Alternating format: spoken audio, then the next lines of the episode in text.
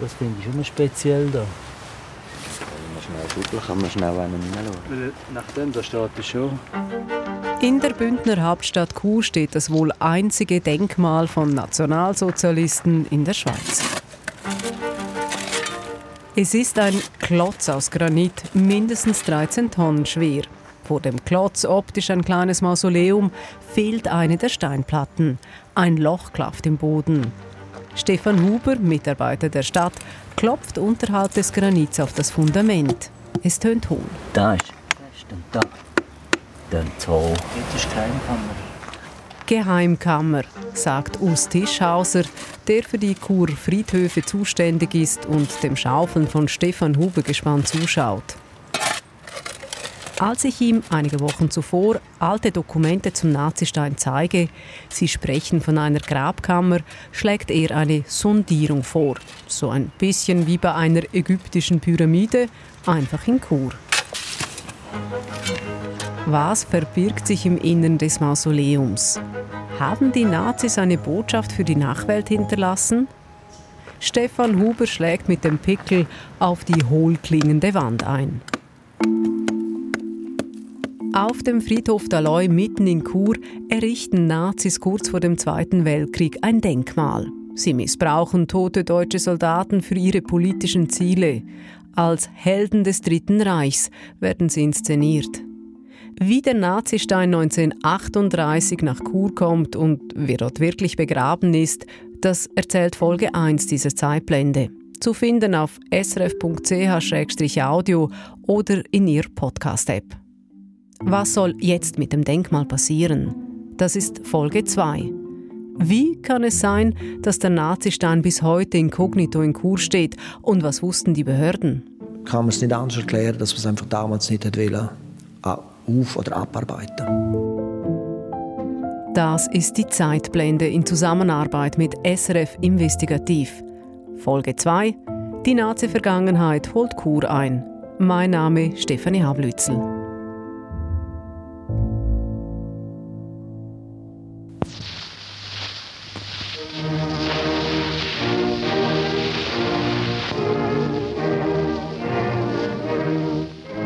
Hier ist Berlin. Der Deutsche Rundfunk Im März deutschen- 1938 feiert Deutschland seine toten Soldaten am Heldengedenktag. den Staatsakt der Heldengedenkfeier 1938 aus der Staatsoper. Auch in Chur feiern Deutsche den Heldengedenktag, wie ich in einer damaligen Zeitung lese. Auf dem Friedhof Daloy, mitten in der Stadt, ist das Grab der deutschen Soldaten des Ersten Weltkriegs mit einem speziellen Grabkranz geschmückt. Auf einer Kranzschleife steht Volksbund Deutsche Kriegsgräberfürsorge. Auf der anderen Schleife prangt ein Hakenkreuz. Der nationalsozialistische Grabschmuck wird bemerkt. Zuerst erscheint ein Leserbrief in der bürgerlichen Zeitung Der Freie Rätier. Der Schreiber, offenbar ein Nazi-Freund, reklamiert im März 1938, dass jemand das Hakenkreuz auf der Schleife abgeschnitten habe. Schon zum zweiten Mal übrigens. Nachdem nun auch dieses Jahr das Grab durch das gleiche Manöver geschändet wurde, darf man wohl einmal auf diese beschämende bübische Tat hinweisen, die gewiss allgemein aufs Schärfste verurteilt wird. Ganz anders die Reaktion in der sozialdemokratischen Zeitung Die Volksstimme. Dort erscheint einige Tage später ein Leserbrief, der das deutsche Denkmal harsch kritisiert. Gerade an dieser, die ganze Front beherrschende Stelle musste der offizielle Nazi gestellt werden. So etwas darf also offiziell geschehen in der Hauptstadt von Altfrirätien. So weit ist es schon. Die Zeitungsredaktion kündet nach dem Leserbrief Recherchen zum Denkmal an. Doch ich finde auch Monate später in diesem Jahr 1938 nichts dazu im Blatt. Chur ist nicht allein. Ähnliche Grabkränze mit Hakenkreuzen finden sich damals auch auf anderen Friedhöfen in der Schweiz, mit Gräbern von deutschen Soldaten.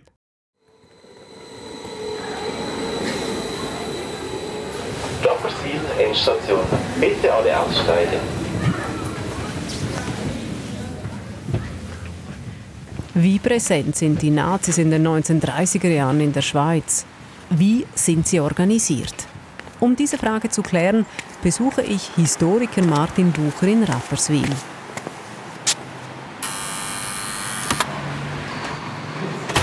Hallo, Herr Bucher.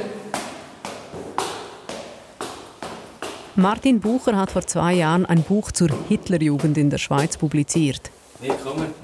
Ja, danke für die Einladung. Jetzt, ja, Guten Morgen. Ihm ist das Gleiche aufgefallen wie mir.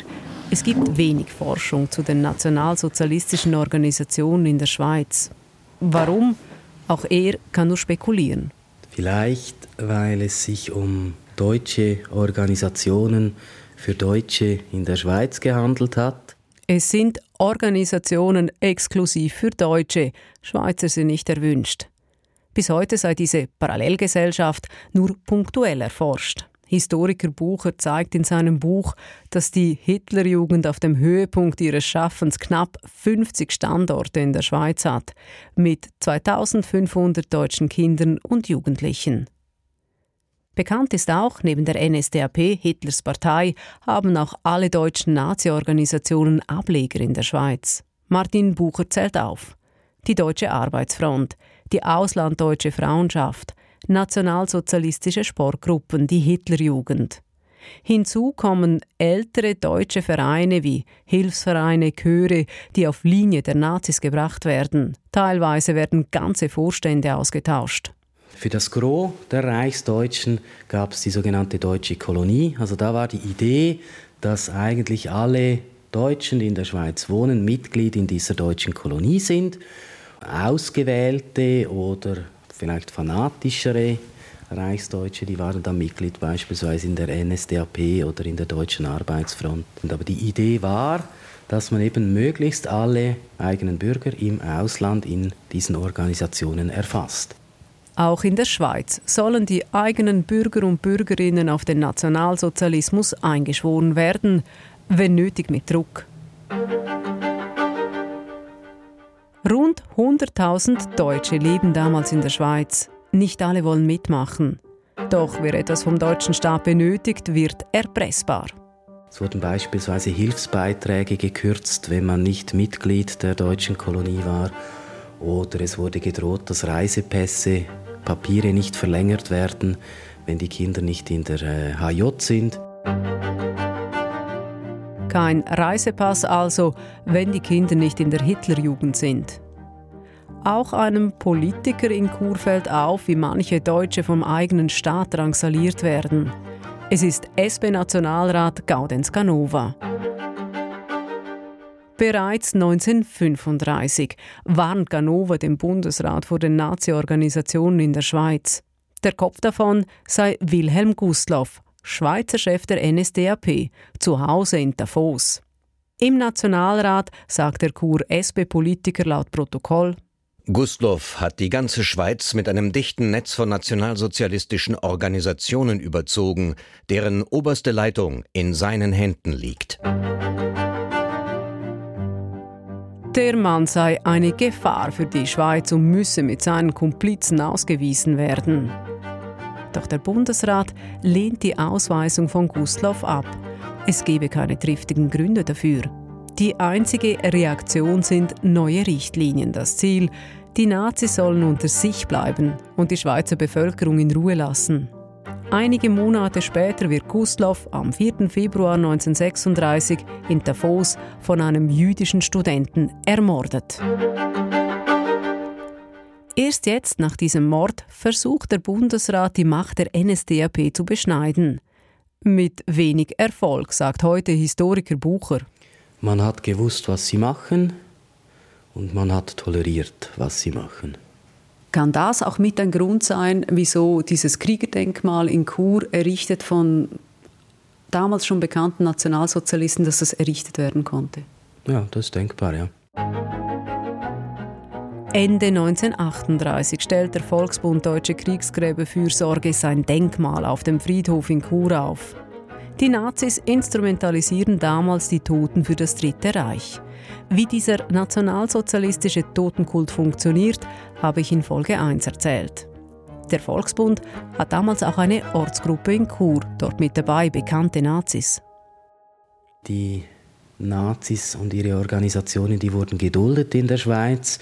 Mit einem gewissen Druck konnten sie auch erreichen, was sie wollten. Ich weiß nicht, ob, äh, ob in Chur Druck nötig gewesen ist, um diesen Stein aufzustellen. Ich finde keinen Hinweis darauf. Wie unzimperlich die Nationalsozialisten ihren Willen durchsetzen, erfährt 1942 der Schweizer Bundesrat. Die Nazis wollen mitten im Krieg ein Erntedankfest im Zürcher Hallenstadion feiern und sie bekommen, was sie wollen. Es ging um einen Kohleliefervertrag, der unterschrieben werden sollte oder eben nicht. Und die Gesandtschaft hat gedroht, wenn das Fest nicht stattfindet, dann unterschreiben wir diesen Vertrag nicht. Das Fest findet mit bundesrätlicher Unterstützung statt.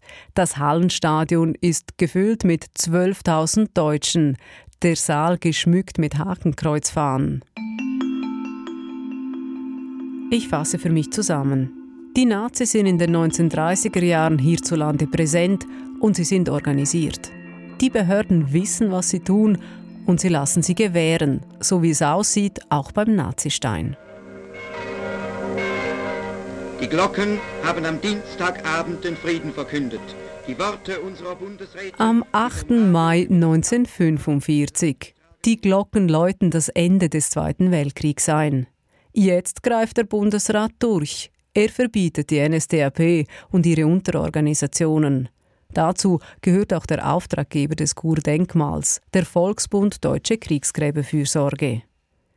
Am 8. Mai läuten nicht nur die Glocken, schweizweit finden Razzien statt, so auch in Chur an der Lürlibadstraße 26.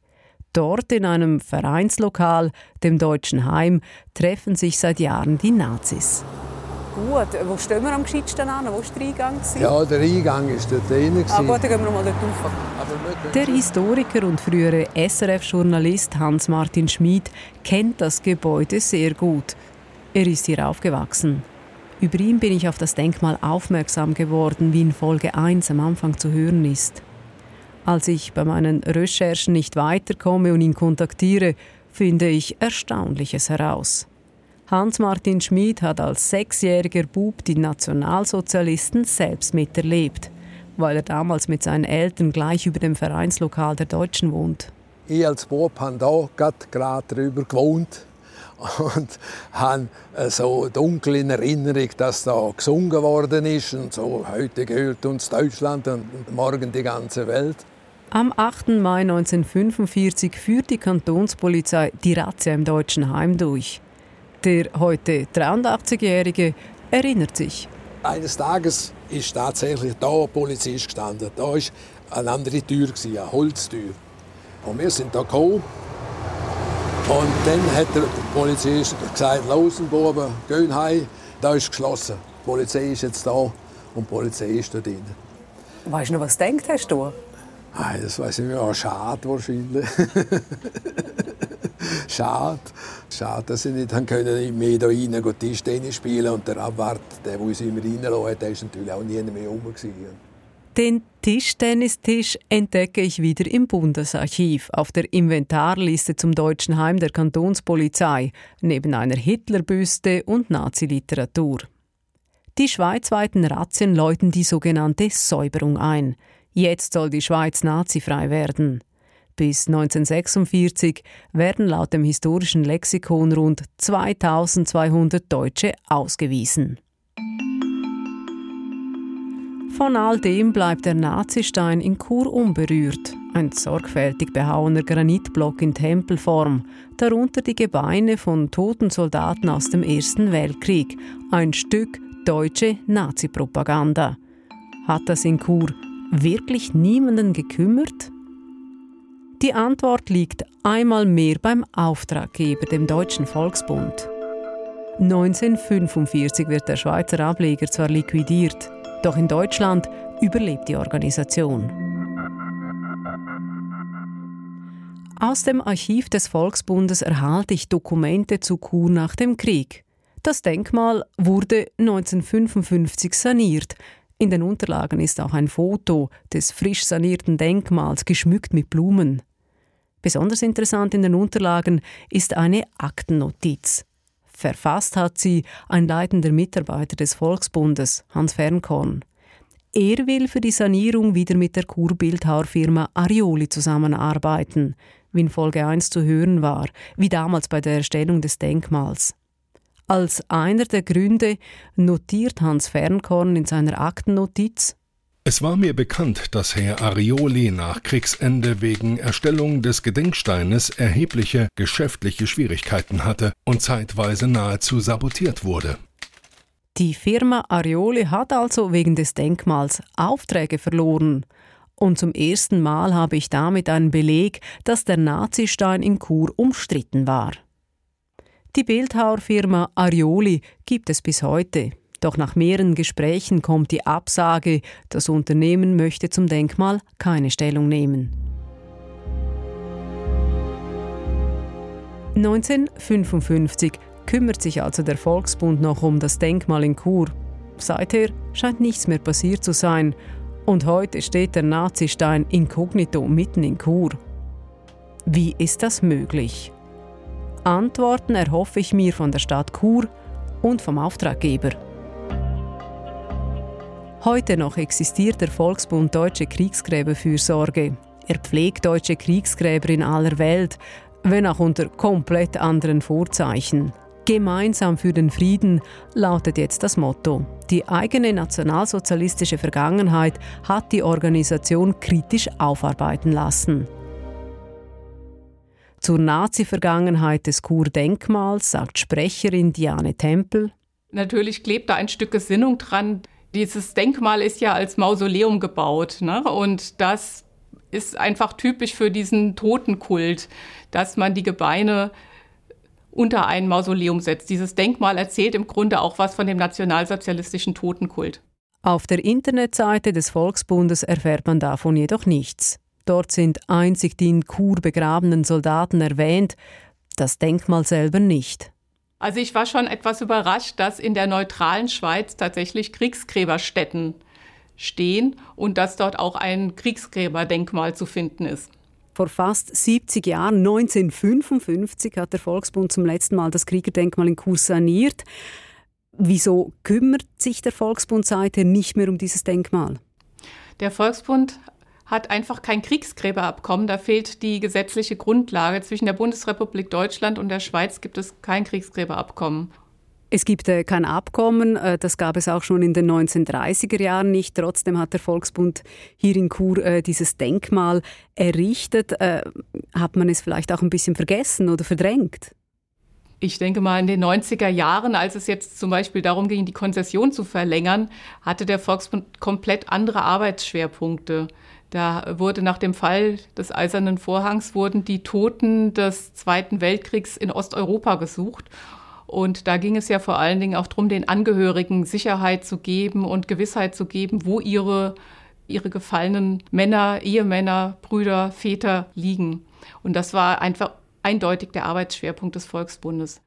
Der Volksbund kümmert sich also nicht mehr um das Denkmal, weil ein Abkommen mit der Schweiz fehle, sagt Sprecherin Diane Tempel. Untätig bleibt auch die Stadt Chur, als 1995 der Vertrag für den Grabplatz ausläuft. Urs Tischhauser, der Leiter der Friedhöfe, hat für mich im Archiv nach Antworten gesucht, doch keine gefunden. Also ich hatte irgendetwas erwartet, dass ich irgendetwas finden, irgendeine Verfügung oder ein Stadtratsbeschluss. Die Begründung, die fehlt mir ein bisschen. Die Vermutung von Urs Tischhauser, das Grab der deutschen Soldaten, galt schon damals als historisch wertvoll. Und hier stoße ich wieder auf Letza Dosch, den Bündner Kunsthistoriker. Er war 1994 Teil einer Expertengruppe, die alle Grabstätten auf dem Daloi-Friedhof beurteilt hat. Darunter auch das nationalsozialistische Denkmal. Es wird damals zum Schutz vorgeschlagen. Unstreitig ist es, dass die Bauaufgabe einzigartig ist in Chur. Also wir haben gar kein anderes Mausoleum in dieser Tempelform, also nur schon vom Typus des Gebäudes her. Und von der Ausführung her ist es handwerklich auch bedeutend. Sagt Letzer Dosch bei unserem Besuch auf dem Friedhof Daloi in Chur. Er schaut das Denkmal auch heute mit den Augen eines Kunsthistorikers an. Er notiert die Form des Mausoleums, das en Miniatur an eines der sieben Weltwunder erinnert. Ihm fällt auf, wie der Granit durch die Art der Bearbeitung weich und gleichzeitig schwer wirkt. Letzadosch hat 1998 für die Stadt Chur den bisher einzigen Bericht zum Denkmal verfasst. Der Nationalsozialismus wird dort nur am Rand erwähnt. Als ich ihn darauf anspreche, wieso er damals die Entstehungsgeschichte nicht kritischer unter die Lupe genommen hat, sagt er, weil ich Kunsthistoriker bin. Ich bin nicht politischer Historiker. Bei einer Inventarisation sollte man beim Objekt bleiben und da möglichst präzise und korrekt das festhalten, in der Meinung, dass der Nächste, der kommt, der dann Spezialist ist, vielleicht für Zusammenhänge oder so, den Faden aufnehmen kann und alles serviert bekommen hat und dort fortfahren kann. Den Bericht des Kunsthistorikers von 1998 hat inzwischen auch der Chur Stadtpräsident gelesen. Ich habe Urs Marti vor einigen Wochen über meine Recherche informiert und treffe ihn im Rathaus. Das irritiert mich sehr, dass in Chur ein Denkmal steht von den Nationalsozialisten und äh, ist eigentlich äh, da, es gehört eigentlich nicht daher. Die Vermutung des Kurstadtpräsidenten, diese unrühmliche Geschichte wurde damals unter den Tisch gewischt. Ich glaube schon, dass meine Vorgänger oder Vorvorgänger die Chance verpasst hätten, nach dem Zweiten Weltkrieg das zu thematisieren und abzuarbeiten. Und früher oder später ist das einfach nicht mehr wie erkennbar gewesen, sichtbar gewesen. Und man hat eigentlich erst äh, durch die Recherche jetzt von Ihnen das wieder überhaupt wahrgenommen, auch bei uns im Rathaus. Wieso steht der Nazistein bis heute inkognito da? Vielleicht, weil niemand hinschaute und heute sprichwörtlich Moos darüber gewachsen ist. In der Hoffnung, noch mehr zu erfahren, bekomme ich Hilfe von Friedhofchef Urs Tischhauser. Er schlägt eine Grabung vor. Vor dem Denkmal klafft ein Loch, eine Steinplatte fehlt. Wir suchen einen Eingang in die Grabkammer. Laut einem weiteren Dokument soll es einen solchen Eingang geben. Mitarbeiter Stefan Huber schlägt unterhalb des Granits auf eine hohlklingende Betonwand ein. Es dürfte das erste Mal seit bald 70 Jahren sein, dass jemand hier Hand anlegt. Ah, das ist sogar noch. Hast du gesehen, da ist noch Metall drin. Dann eine kleine Überraschung. Unterhalb des Mausoleums ist ein Eisenträger eingelassen, dahinter noch mehr Beton. Eine ungewöhnliche Konstruktion, finden Urs Tischhauser und sein Mitarbeiter. Vielleicht der Querbalken des verborgenen Eingangs? Weitergraben wollen die beiden Männer jedoch nicht. Ich weiß nicht, ob der Baum mehr Freude hat dran. Also, weil Wurzeln haben wir auch hier, oder? Das, das, das Immer mehr Wurzeln einer hundertjährigen Buche tauchen auf. Übungsabbruch. So bleibt offen, ob die Nazis eine Botschaft für die Nachwelt im Innern des Mausoleums hinterlassen haben. Eine Frage will ich noch klären. Jetzt, wo diese vergessene Geschichte durch meine Recherche wieder aktuell ist, was soll passieren mit dem wohl einzigen Nazi-Denkmal der Schweiz? Mit dieser Frage gehe ich zu den Historikerinnen und Historikern. Am besten lässt man das einfach so, wie es da ist. Und äh, im Herbst fallen auch die Blätter noch drauf und so. Es ist nicht so hervorgehoben. Es ist einfach eines der Grabmäler auf diesem Friedhof Daloi. Dass es eine andere Geschichte hat, das haben wir jetzt gehört. Ja. Ich meine, wenn jetzt entschieden würde, äh, wir müssen das Ding weghaben und es wird gesprengt, dann würde ich daraus eine Kunstaktion machen. Keine Ahnung. Irgendwas so in der Richtung. Aber ich wäre eher dafür, dass man das kommentiert äh, und äh, da stehen lässt. Wenn man Denkmäler aber belässt, dann sind sie sehr dankbare Objekte auch für Geschichtsvermittlung im öffentlichen Raum. Und in diesem Sinne würde ich es sehr begrüßen, wenn das Denkmal auf dem Friedhof in Chur beispielsweise mit einer Informationstafel ergänzt und kontextualisiert würde. Man könnte dabei auch auf die Kontroversen rund um das, rund um das Denkmal hinweisen und so ein Bewusstsein auch für dessen Entstehungsgeschichte schaffen. Das Denkmal damals in Auftrag gegeben hat der Deutsche Volksbund. Weil es kein Abkommen mit der Schweiz gebe, habe man keine Möglichkeit mehr etwas zu tun, sagt Sprecherin Diane Tempel. Aber wenn die Stadt Chur oder die Schweiz sich mit der Bitte an den Volksbund wendet, wir wollen dieses Denkmal kontextualisieren, stellt da bitte eine Tafel auf, dass der Volksbund da auf jeden Fall unterstützt. Der Volksbund spielt den Ball also weiter. Der Nazistein ist jetzt das Problem von Stadtpräsident Urs Marti. Ich ist offen, was wir machen. Ich glaube, wir müssen uns mal auseinandersetzen mit der Fragestellung, es steht dort auf dem Friedhof, es ist jetzt bekannt, was es war.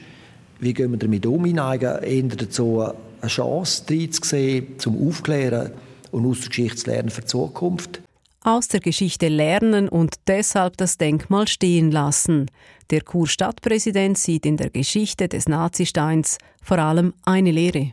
Ich glaube, das Denkmal ist entstanden auch in einer Zeit, wo man am Deutschen Reich gegenüber viel zu grosszügig war. Das kann ja auch eine Lehre sein, dass man frühzeitig muss dagegen halten, wenn gewisse Länder, wenn machtpolitisch, kriegerisch, territorial sich ausdehnen und dass man vielleicht kann sagen, wir wollen die über so ein Denkmal Botschaft platzieren, dass man wachsam ist, dass man äh, frühzeitig erkennt, wenn so etwas abgeht und dagegen haltet äh, weil man offensichtlich in den 30er Jahren das auch zu wenig gemacht hat. Der Nazistein also als Mahnmal, sagt der Kurstadtpräsident. Die Kurstadtregierung wolle jetzt die Reaktionen aus der Bevölkerung und der Politik abwarten, bevor sie einen Entscheid treffe. Der Nazistein hat mich während Monaten beschäftigt. Am Anfang war da nur dieser Klotz aus Granit. Heute stehe ich vor einem Relikt der Nazis und das ausgerechnet in meiner Heimatstadt. Was für mich bleibt, ist eine Geschichte übers Wegschauen, Verdrängen und Vergessen. Und die Erkenntnis, hinschauen lohnt sich. Auch heute ist es möglich, ähnliche unheilvolle Entwicklungen zu verpassen. Wie damals mit den Nazis in der Schweiz der 1930er Jahre.